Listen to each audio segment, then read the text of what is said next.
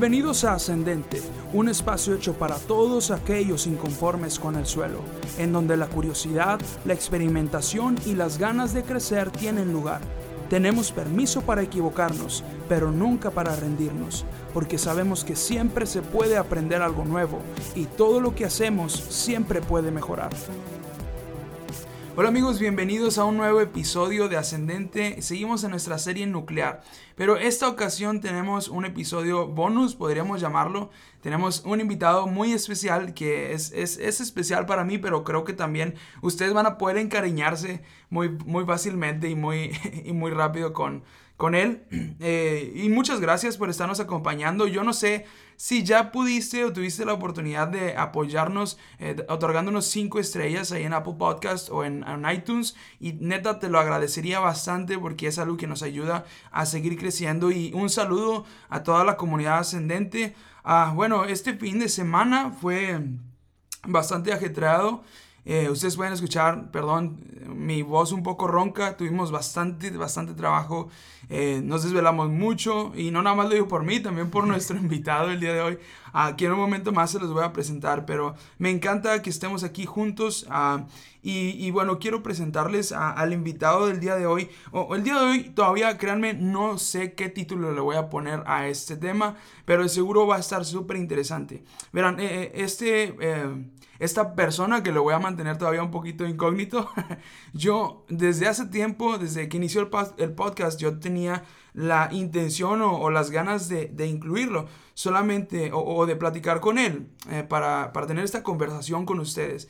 Pero eh, no habíamos tenido la oportunidad porque pues él vive lejos de donde yo vivo y generalmente tanto él como yo estamos eh, muy ocupados. Y a lo mejor ustedes pueden estar pensando, ah, pues es un pastor, ah, pues es este, un evangelista, un ministro acá súper bañado, pero ahorita, créanme, está muy interesante. Y y ah, gracias a Dios tuvimos la oportunidad, me habló eh, esta semana, hace un par de semanas, y me dijo, oye, ¿sabes qué? Voy a estar en Monterrey, voy a estar en un evento por allá, y eh, quiero que me lleves, quiero que me lleves a Hillsong el domingo, aprovechando que tenía el tiempo y que estaba por acá, le dije, va, eh, vamos, yo te, yo te llevo, este, ya pudimos estar ahí en el servicio, increíble, ah, y luego le dije, oye, ¿cómo ves?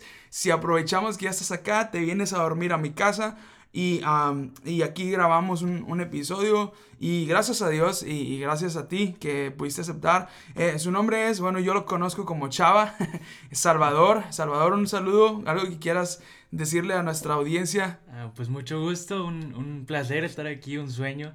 Eh, soy algo fan del, del podcast, entonces eh, pues es un privilegio para mí y pues un saludo a los que nos escuchan. Vale, genial, genial. Y ah, Salvador es, es, es eh, bueno, yo le digo primo, pero en realidad, acérquete un poquito más, bro. Es, es, es hijo de una prima mía, pero pues es más o menos de, bueno, es, en, en mi familia él es como que la generación que sigue después de mi generación. Entonces, este, pero la neta es que nos llevamos muy bien, nos entendemos bastante.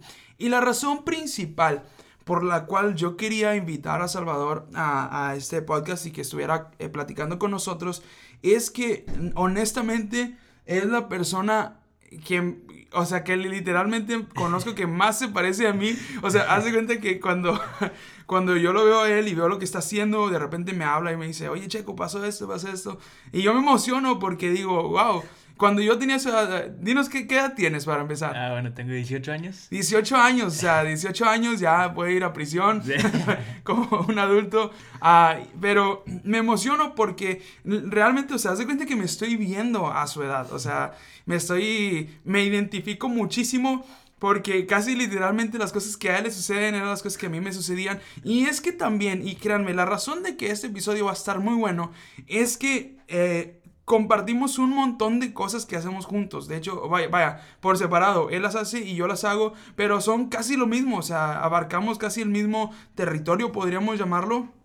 Y, y, principalmente hoy traemos, haz de cuenta que hoy traemos una escopeta, porque hoy no vamos a tirar con precisión, sino que hoy vamos a tirar a un rango muy amplio de ustedes Eh, si tú eres miembro de un equipo de alabanza o quieres pertenecer a uno, si tú eres hijo de pastor o, de, o hijo de ministro, o, si tú estás sirviendo en la iglesia, créame que este episodio te puede servir porque ambos somos o hacemos esto, ¿no? Y como les digo, me recuerda muchísimo a mí, o sea, eh, desde muy chavo, no solamente en las cosas que hace, sino en su actitud y en su corazón y, en, y en las razones, este, y me da mucho gusto porque sé que personas de este tipo son, son escasas. Y precisamente por eso quise eh, invitarte, chava, a este episodio en donde vamos a hablar, como te platicaba hace ratito, un poquito de, de, algunas experiencias como hijos de pastores o hijos de ministros, ah, algunas experiencias en la alabanza, eh, en, cuestión del servicio a Dios.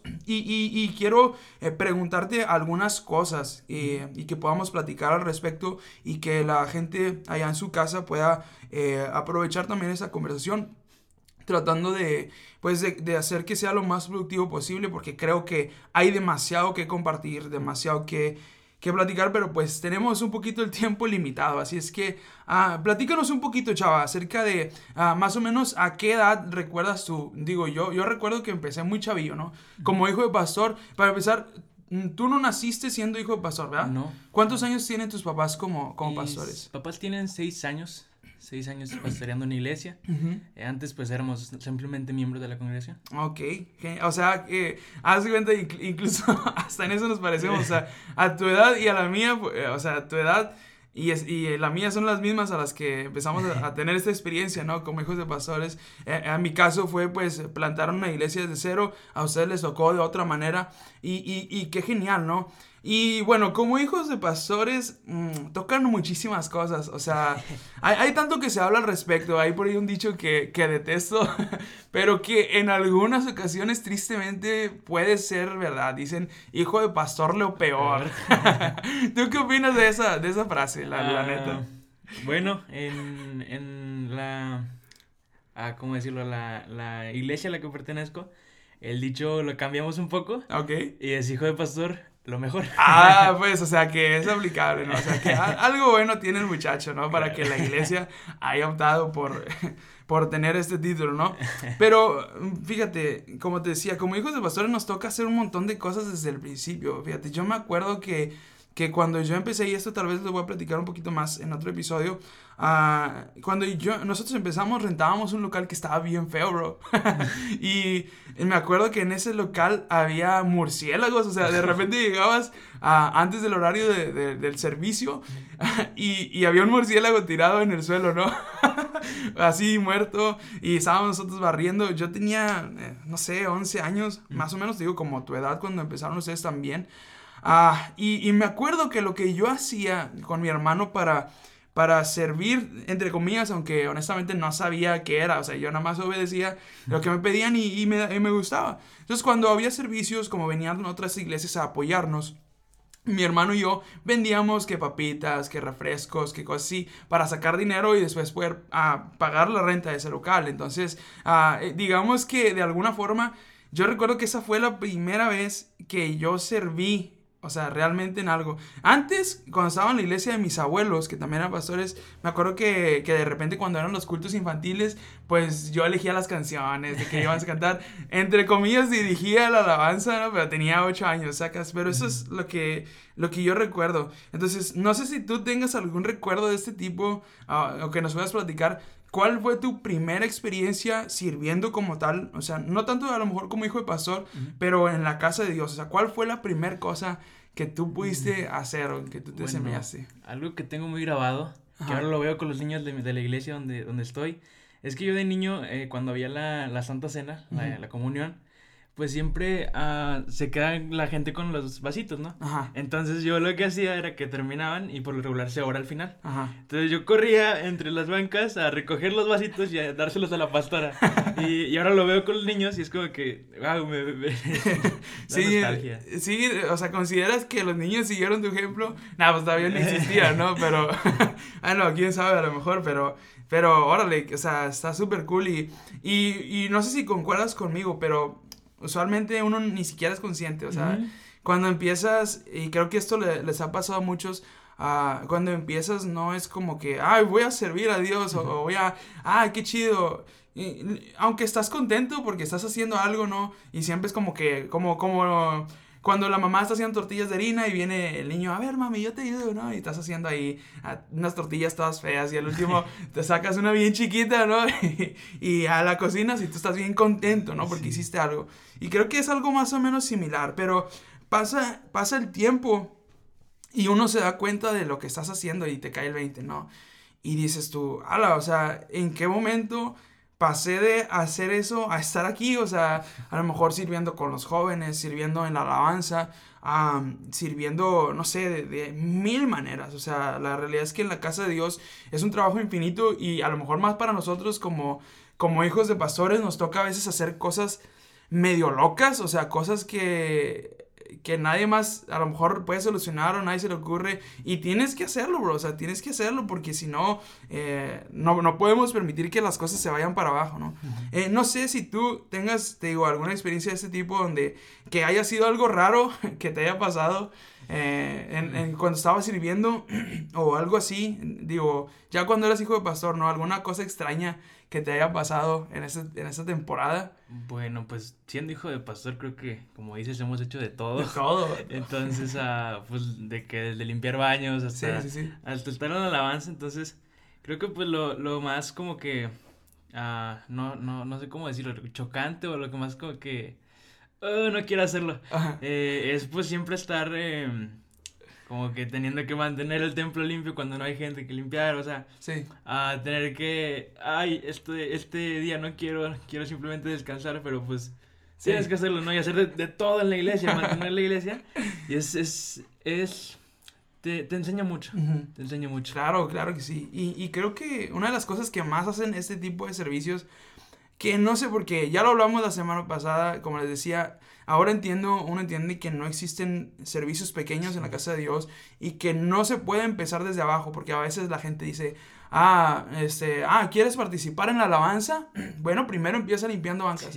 Y yo digo, no, bro, ¿por qué? Porque en la casa de Dios no existe un abajo, o sea, no se puede empezar desde abajo. Todos los trabajos que se hacen en la casa de Dios son honrosos. Pero la realidad es que mucha gente no entiende esto y creo que a veces como nos toca trabajar eh, o estar conectados con un montón de gente, es típico, ¿no? De que ah, te, termina el culto, pastor, los invito a cenar a mi casa, que la neta, esa es una de las cosas chidas que suceden como, como, hijos de pastores. Ah, y, y, la realidad es que hay muchas cosas muy chidas y, y no sé si tú te has dado cuenta, pero ah, hay mucha raza que también son hijos de pastores que, que de alguna manera se sienten como no sé, despreciados o, menosprecian el lugar que tienen o, dicen, no, yo no quisiera estar ahí, yo no quisiera hacer eso. Ah, y la neta es que es feo, pero la realidad es que hay muchas, ah, muchas experiencias que han tenido muchos, que gracias a Dios creo que ni en tu caso ni en el mío nos ha tocado vivir cosas tan pesadas, pero conozco a personas, a chavos jóvenes, incluso más grandes que yo, que, que les tocó vivir alguna experiencia mala como hijos de pastores que tristemente son gajes del oficio y al estar trabajando con personas, pues hay de todo, ¿no? Y, a veces ah, hay gente que lastima, hay gente que no entiende. Es típico el pensamiento que dicen, ah, ay, es el hijo del pastor, siempre tiene que ser perfecto. Es el hijo del pastor, siempre tiene que andar bien arregladito. Y si haces cualquier cosa, bro, es como ser el hijo de la maestra en la escuela, ¿no? De que, ay, tienes que portarte bien. Ay, y es como que, wow, es una carga doblemente pesada, pero con el tiempo, cuando lo interpretas con el corazón correcto, te das cuenta de que es una muy buena, eh, es una bendición realmente, es una bendición ah, y, aprendes a amar a la gente de otra manera, aprendes a tratarla de otra manera, pero como te decía, hay gente que, que ha sido muy lastimada por este hecho. Eh, no sé si, si tú podrías decirle algo especial a, a, esta raza. O sea, tú porque, yo te pregunto a ti porque eres más joven que yo, y, y, a lo mejor ya te ha tocado ver personas así. Y siempre uno es como que quieres agarrarlos del cuello y decir, bro, o sea, date cuenta de que tienes una bendición enorme en tu casa. O sea, tener a tus pastores en tu casa, eh, poder convivir con ellos, ah, aunque claro, se tiene que repartir entre muchos hijos. Pero, o sea, bro, es una bendición de Dios, pero muchos lo ven como una carga. Eh, ¿Podrías decirles algo tú a Ah, ellos? Bueno, de hecho yo lo vi así, Ajá. un tiempo. Ah, como te mencionaba, pues yo empecé a ser hijo de pastor a los 12. Ajá. Entonces, ah, pues imagínate, ¿no? El cambio de, de primaria a secundaria, que es como que apenas quién soy y todas esas Ajá, sí, preguntas. y te empiezas a alocar, ¿no? Ajá, y, y yo no entendía por qué tengo que estar aquí, por qué eh, incluso cambiamos de iglesia, la iglesia donde yo nací, donde Ajá. toda mi infancia, ¿no? Sí. Cambiar a, a un punto eh, una iglesia eh, desde cero, ¿no? Pues sí fue un golpe. Entonces, ah, hubo un tiempo en el que pues sí yo me... ah, yo me sentía mal siendo Ajá. hijo de pastor. Sí. Y más como dices que toda la gente está como, ¿qué hace el hijo de pastor? Tiene que estar perfecto. Y ah, llegó un punto en el que eh, simplemente tienes que encontrarte con Dios. Claro.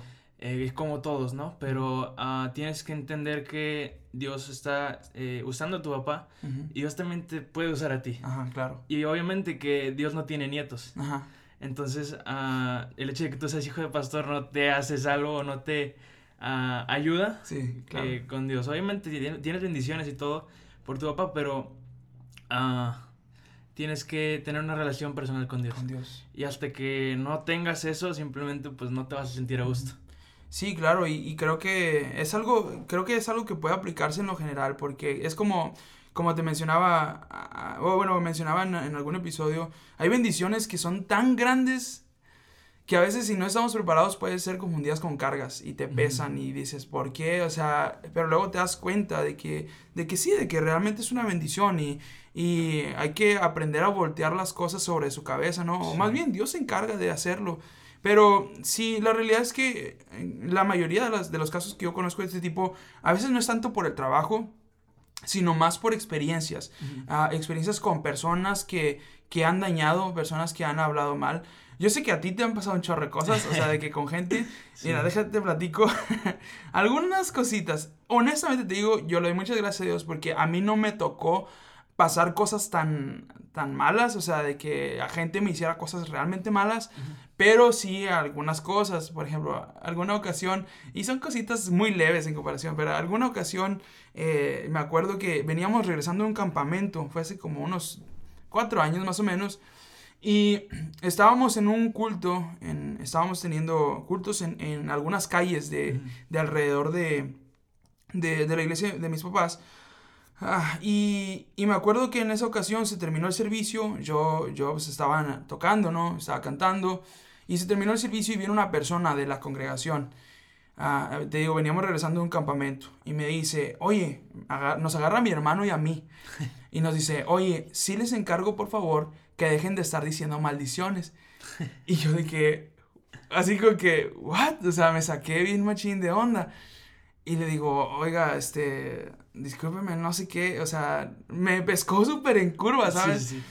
Y yo le dije, o sea, ¿cómo? No, no entiendo. Sí, sí, les encargo porque la verdad nos decepcionan.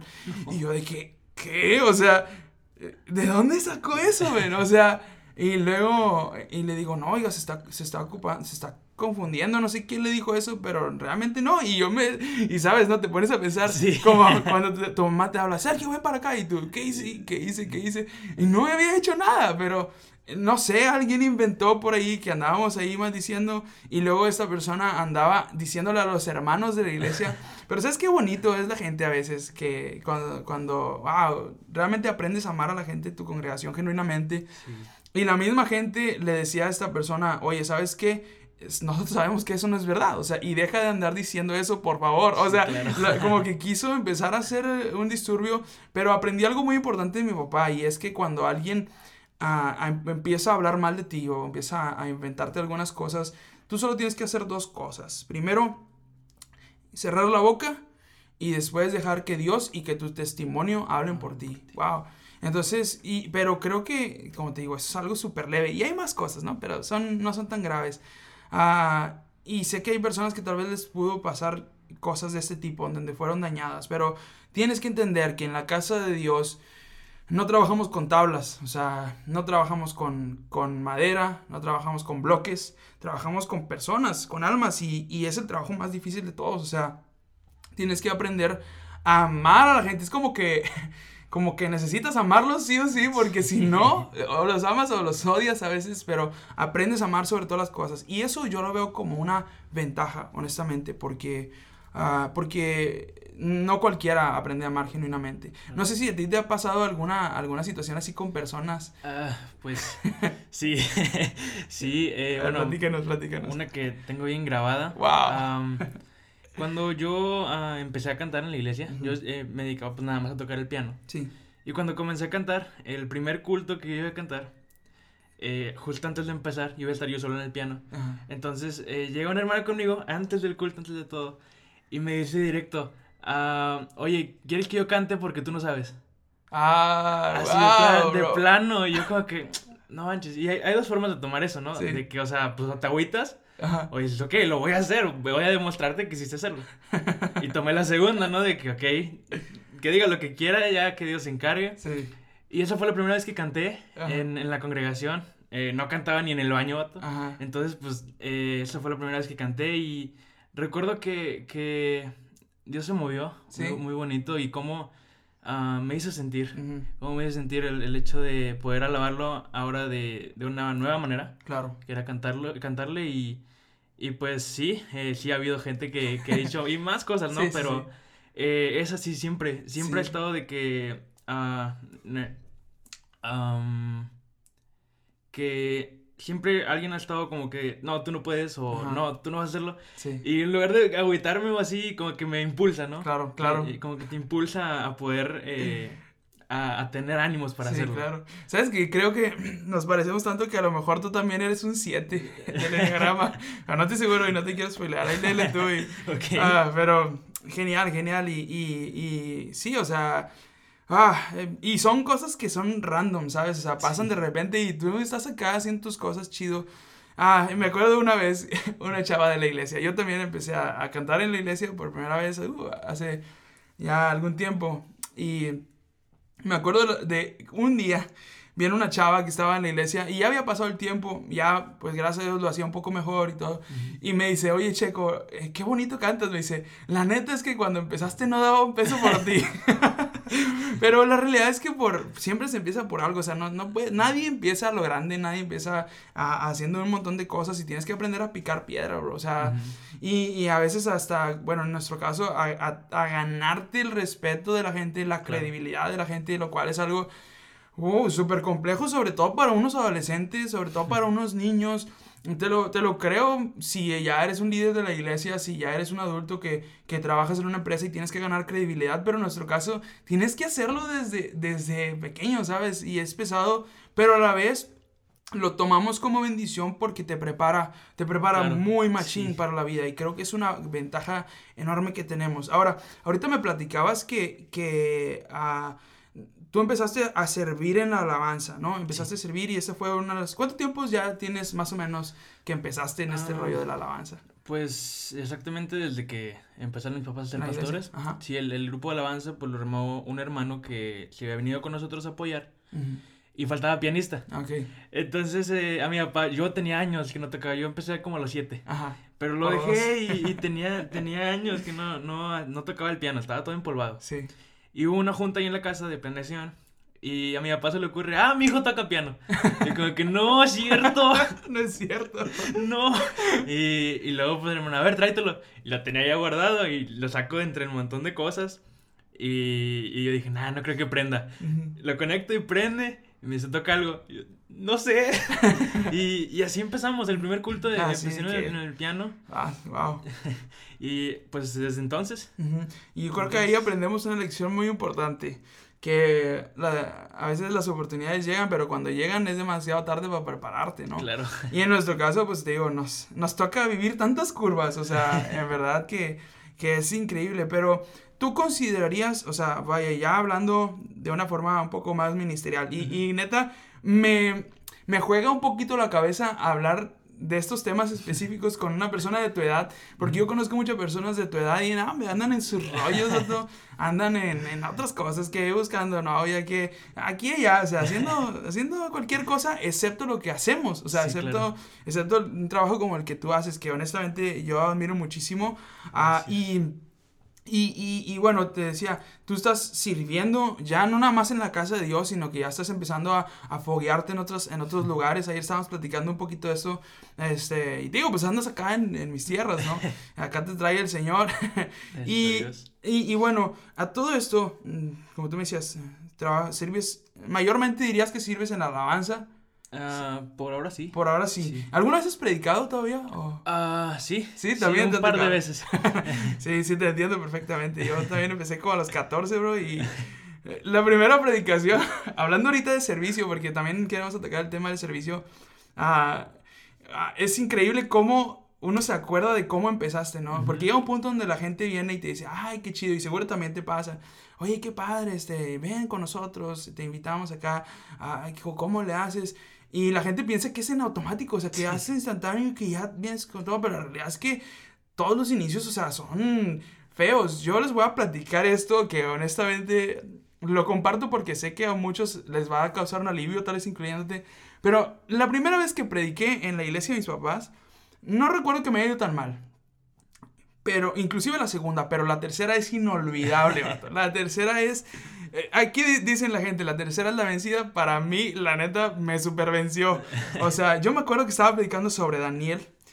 Tenía 14 años, ¿no? Y, estaba predicando sobre Daniel. Y de repente, bro, llegó un punto en la predicación en donde la, la mente se me puso en blanco. O sea, literalmente en blanco me desconecté así. No te miento, o sea, es una de las cosas más raras que me ha pasado en toda mi vida. Me desconecté y me acuerdo o más o menos recuerdo, porque digo, ni siquiera me recuerdo exactamente, pero que empecé a decir lo mismo una y otra vez. lo mismo una y otra vez. Y me pasó lo peor que le puede pasar a cualquier persona. Se para mi mamá y viene y me agarra el micrófono y dice, ah, bueno, muchas gracias ya. Y yo digo que no. Súper mega oso, pero pues no me rendí, ¿no? Y, y gracias a Dios, digo, ahorita estoy todavía aprendiendo el arte de la predicación, pero wow, es increíble cómo, cómo se empieza, ¿no? y, y, bueno, ahora, volviendo al tema, es que hay tanto que platicar y tampoco tiempo, pero yo te, te preguntaría, eh, ¿cómo tú supiste o, o, tú sabes que Dios te ha llamado para algo en específico, más o menos? Platícanos un poquito para qué ha sido lo que, lo que tú has percibido que Dios te ha llamado en tu, en tu vida. Bueno, uh, desde bebé siempre Dios ha estado dando palabra. Eh, mayormente hacia la música, pero uh, conforme pues he ido creciendo y he ido descubriendo pues en qué puedo aportar, ¿no? eh, me he dado cuenta que pues en la música, y obviamente siendo hijo de pastor, pues como dices, ¿no? te calas en todo. Te calas. Pero uh, sí, Dios, Dios ha hablado, como te digo, y cuando empiezas a servirle, pues Dios te va abriendo puertas, te va abriendo puertas y ves que eh, a veces hay un talento que empiezas como a a, perfeccionar más. Claro. Y eh, hay una facilidad para hacer las cosas que Dios va dando y, y, creo que más o menos es por ahí eh, por donde tienes que dirigirte. Entonces ya así de plano eh, digo, no, es que me llama la atención otro ministerio de la iglesia. Pero no haz una, pues para qué, ¿no? Claro, claro. Para qué. Entonces creo que Dios también te va dando como que pequeñas señales. Claro. De dónde eres bueno y dónde sí, puedes Sí, haz de cuenta como, como dulcecitos en el camino, ¿no? De que vas para allá y, y te lleva. Y, y sí, ¿Sabes que he aprendido una cosa muy interesante en esos días? Tú sabes que toda mi vida, bueno, también desde más o menos me he dedicado casi 100% a, a la música, a Dios completamente, pero últimamente he percibido que Dios ha cambiado un poco mi área de, digamos, de empuje. O sea, te platicaba ayer que, no, no lo voy a mencionar aquí porque realmente no quiero abrir la boca ahorita, pero que he sentido que Dios me está empujando ahorita un poco a algunas áreas, a otras áreas. Y yo decía, ¿qué, rollo? Porque yo pensé que iba a hacer esto toda mi vida. Y realmente, gracias a Dios, lo sigo haciendo y me encanta, o sea, me, lo sigo amando. Pero sí he dedicado bastante más esfuerzo porque hay algo dentro de uno, ¿no? Que empieza como que a arder, como que a arder, arder, arder. Y empiezas a tener experiencias, a conectar con ciertas personas que creo que Dios pone en nuestro camino y ves como que si fueras cambiando el rumbo. Y en un principio yo decía, a ver, Señor, ¿cómo está este rollo? Porque cuando yo estaba morrillo, yo empecé a platicar con él. Dije, cuando yo estaba más chiquito, mm, tú me dijiste esto y esto y esto. Y yo así como que, ¿y luego qué? Y luego pasa el tiempo y se van moldeando las cosas y voy entendiendo que no es que Dios cambie el propósito, sino que va complementándolo, ¿no? Es, es, como una progresión, es donde Dios te lleva a un lugar y dice, ok, ahora estás sirviendo aquí y después te mueves, ¿no? Y empieza, empieza a moverte. Y creo que esto se debe también al principio de, de, la fidelidad, ¿no? Como el de los talentos, este, donde uno sabe ser fiel en lo poco, Dios te va moviendo a otras áreas, a otras áreas y te va confiando más. Y creo que este es un principio que que pocas personas pueden entender como nosotros, porque nosotros no es que querramos precisamente en un principio, sino que nos vemos en la necesidad de, y en esto voy a hablar en otro episodio, es, va a estar buenísimo, es acerca de la escuela de la necesidad, pero va a estar muy bueno, uh, y, y, como decía, Dios te ha llamado a algo en específico más o menos y, y tienes esto, uh, pero ¿qué fue realmente? O sea, porque una cosa es que Dios hable, ¿no? Una cosa es que Dios te vaya indicando, oye, quiero que vayas por este camino, que hagas esto, pero la otra es que uno tome la decisión de hacer caso. O sea, y creo que eso es lo más difícil, porque definitivamente para todos tiene Dios. Pero hay, gente que decide hacer oídos sordos y hay otros que deciden escuchar nada más y hacer más o menos y hay otros que sí deciden entrarle machín. Y yo sé que tú eres de los entrones, de los chidos. y entonces mi pregunta es, ¿qué fue lo que te animó a tomar la decisión de, ok, escuché, va, vamos a obedecer? ¿Hay algún factor que tú consideres un detonante? Decir, sí, vamos a, darle. Ok, tengo como dos etapas. Ok. Una fue a los 12, cuando empecé en el grupo de alabanza.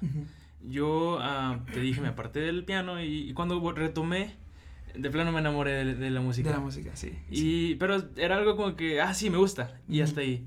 Y a los 14, que, que fue cuando yo quedé de líder de alabanza, eh, yo un año, eh, después de los 14, a partir de un año, yo me quedé solo en el piano.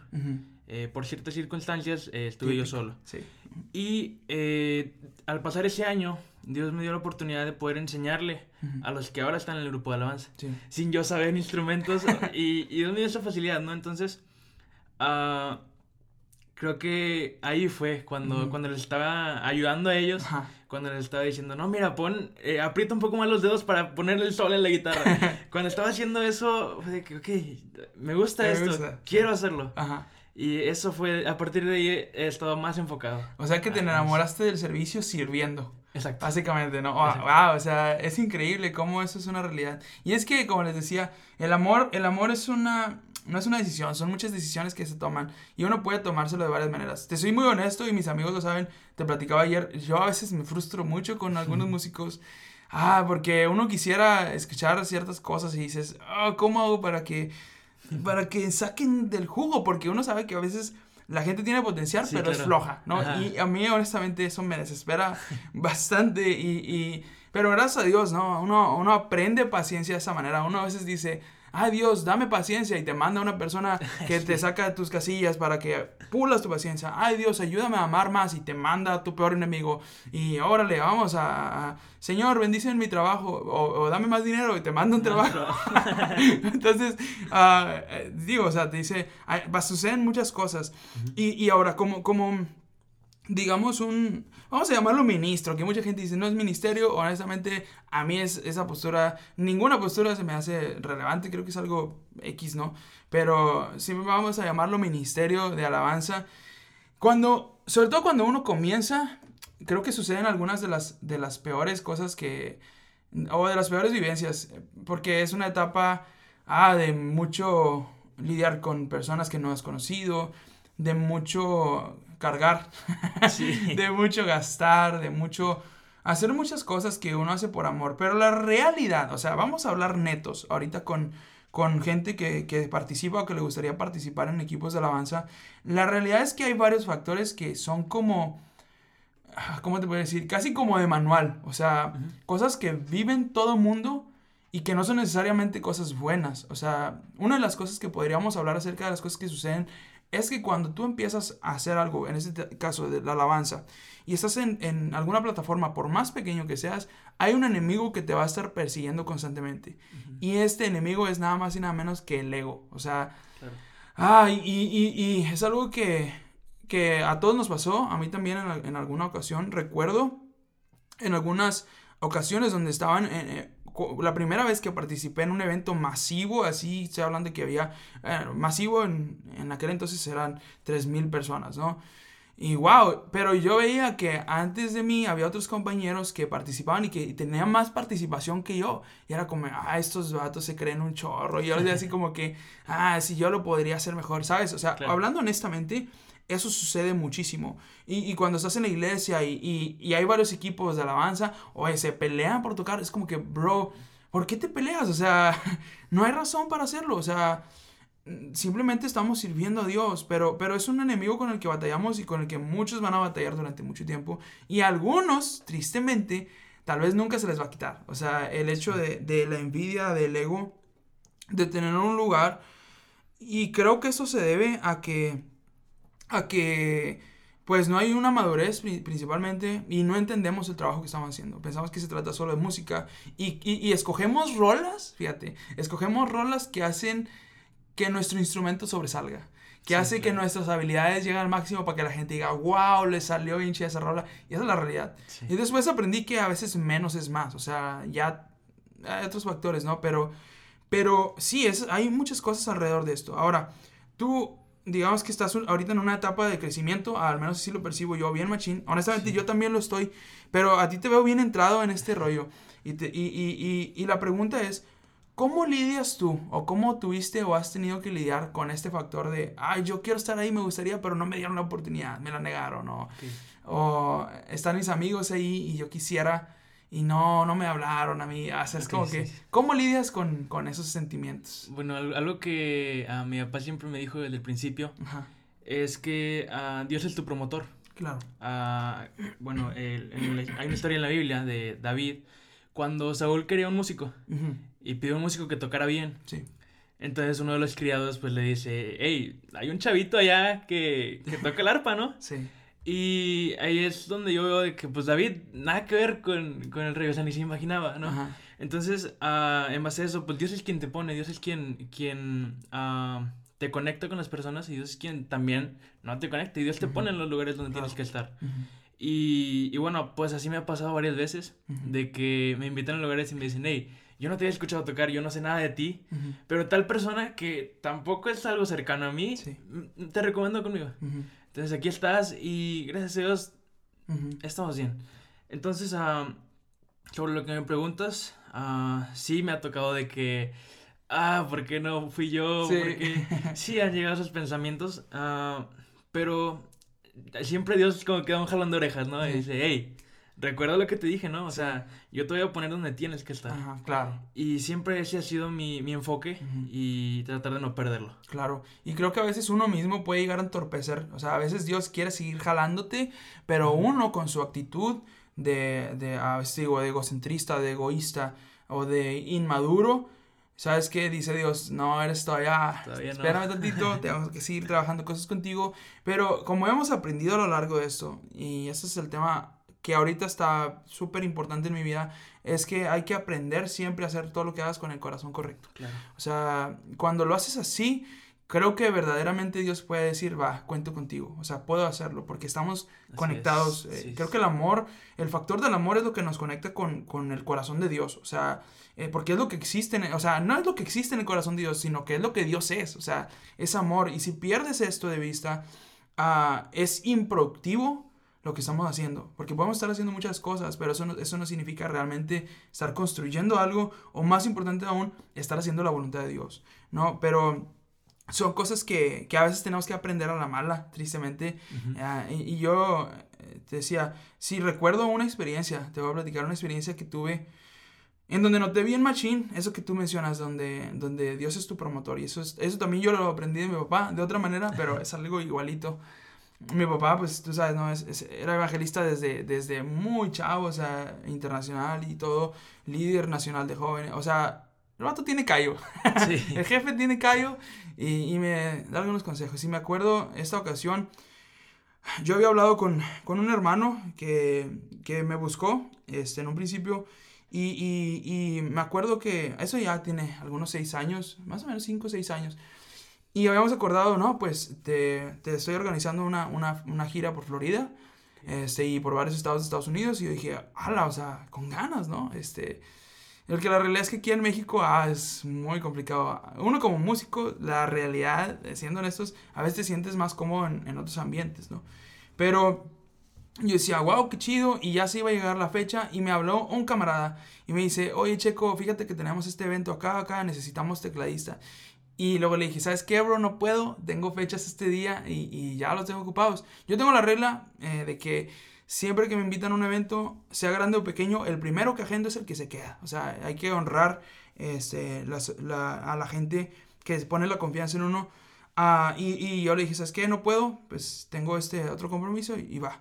No, pues está bien, no hay problema. Y luego me abrió otro, o sea, otro camarada para otro evento. Fíjate que vamos a estar en Ciudad Victoria, en un, en un congreso de jóvenes y necesitamos también un tecladista. Y yo le dije, ¿sabes qué, bro? Las fechas ya las tengo ocupadas. Y yo como que, no manches, ¿por qué? O sea, hágalo otro día, no sé, y les acompaño perfectamente. Ah, y bueno, total, mm, como unas dos semanas o una semana antes de, de irnos, me habla el hermano este y me dice, ¿sabes qué? Mm, pasó esto y esto y esto y no se va a poder. Y yo de que, ah, no manches. Y dije, ah, ¿por qué Dios? No, o sea, me empieza a preguntar, ¿por qué Dios? ¿Por qué está pasando esto y así? Y entonces me acuerdo que lo que hice fue, bueno, pues lo tomé, te digo, también igual de buena manera. Y dije, bueno, pues tú sabes, Señor, ¿qué onda? Yo descanso en ti. Qué chido si estás y qué chido si no. Está, está bien. Ah, y luego dije, bueno, le voy a hablar a mis camaradas a ver si todavía necesitan. Ya estoy libre, puedo apoyarlos. Y le hablé primero y me dijo, no, hombre, es que ya conseguimos. Y así que yo, ah, bueno. Y le hablé al segundo y me dijo, fíjate que ya conseguimos, pero lo voy a decir a los chavos. Estoy seguro de que sí van a querer. Y ya me confirmaron y todo. Y, y sí fui con ellos. Y en ese camino conocí al que ahora es mi productor, vato. Y, con, y, y, y, de hecho, nos hicimos muy buenos amigos. O sea, en realidad en ese viaje nos hicimos camaradas. O sea, realmente es una persona que yo admiro mucho y que yo le he aprendido mucho. Créeme, eso que tengo yo ahorita y lo que estoy haciendo, casi todo lo aprendí de él. O sea, definitivamente fue una pieza que Dios movió en el ajedrez que uno no ve en el momento pero que en el futuro va a ser un impacto, o sea, en el futuro va a tener una repercusión, una repercusión buena. Pues yo les decimos, yo creo que tú estás de acuerdo conmigo, no te agüites, compa, cuando tú tienes planes de algo y tú piensas, ah, Dios va a hacer esto de esta manera, y ah, ah, no es así, o sea, Dios no juega como nosotros, es, es muy complicado y, y a veces no logramos entender, pero lo único que nos queda hacer son dos cosas, primero confiar y luego obedecer, y yo creo que eso es todo lo que podemos hacer en, en esos momentos, ¿no? Y bueno, ahora hemos hablado un poquito sobre experiencias de, de ser hijos de, de, ministros. Ya no queremos tomar mucho tiempo porque ya estamos llegando al límite. Uh, pero queremos uh, compartir una, una, última cosita, una, una, última cosita, una pregunta que se me hace muy interesante. Porque estoy hablando del servicio, de la alabanza, de, la, de ser hijos de pastores, todo esto. Uh, ahora, ahora, ahorita que yo te veo en desarrollo o en crecimiento, eh, de una manera muy un poco acelerada, o sea, gracias a Dios, ¿no? Se, se siente... Ah. Y después de algunas cosas malas que platicaste, de que te ibas a, ibas a entrar a la, a la facultad de música, aquí en Monterrey, precisamente donde yo también estudié, uh, y luego resulta que hubo por ahí una jugada de con papelería y no sé qué, y siempre sí. no se pudo, y tú me hablaste y me dijiste, ah, mata, no se pudo, y no sé qué, y estabas medio pero me decías no, este, yo sé que pues Dios tiene el control todo. Yo dije, ah, este vato ya las tiene de ganar. Y luego platicaste otras cosas que sucedieron también, ¿no? Por ahí con gente, etcétera. Y luego pasa el tiempo y me dices, vato, están pasando cosas bien chidas, no sé qué. Y yo dije, wow, porque este año estamos casi iguales, bro. O sea, el principio del año fue como que, ay, nos están pasando cosas medio malas a los dos. Y luego eh, se empezó a poner bien chido todo, empezamos a aprender, a crecer. Pero ahora mi pregunta para ti es, porque esto es algo que yo me pregunto casi todo el tiempo. Tú ahorita tienes 18 años, sí. yo tengo 25. ¿Cómo te proyectas tú o cómo te ves tú para cuando tú tengas mi edad, más o menos, así 25 años? ¿Qué es lo que ah. piensas que podrías estar haciendo? Oh, así. Bueno. ok, es un poco complicada la pregunta. Ajá, claro. Ah... Uh, sí. Bueno, como te comentaba, eh, mi visión o mi, mi plan uh -huh. es tratar de ayudar a las iglesias, claro. el, el, Ministerio de Alabanza de las iglesias.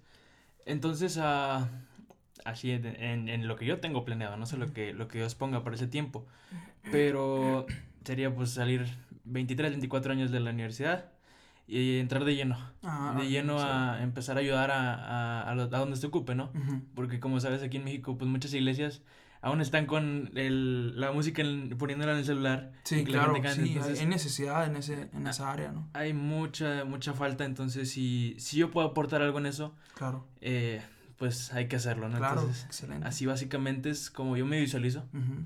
Genial. Y, y, créeme lo que te voy a decir.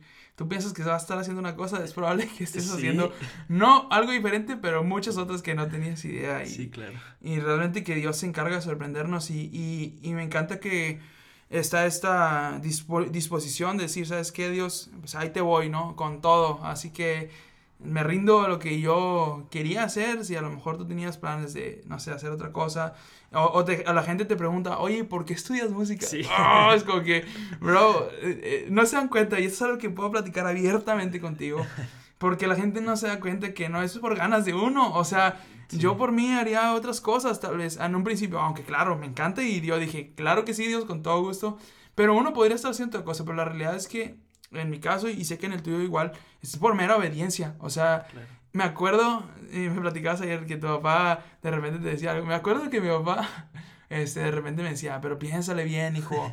Es que vas a tener que mantener una familia. Y yo, ok, pa, pero tú sabes que Dios me hablaba, sí, sí, todo ese tiempo.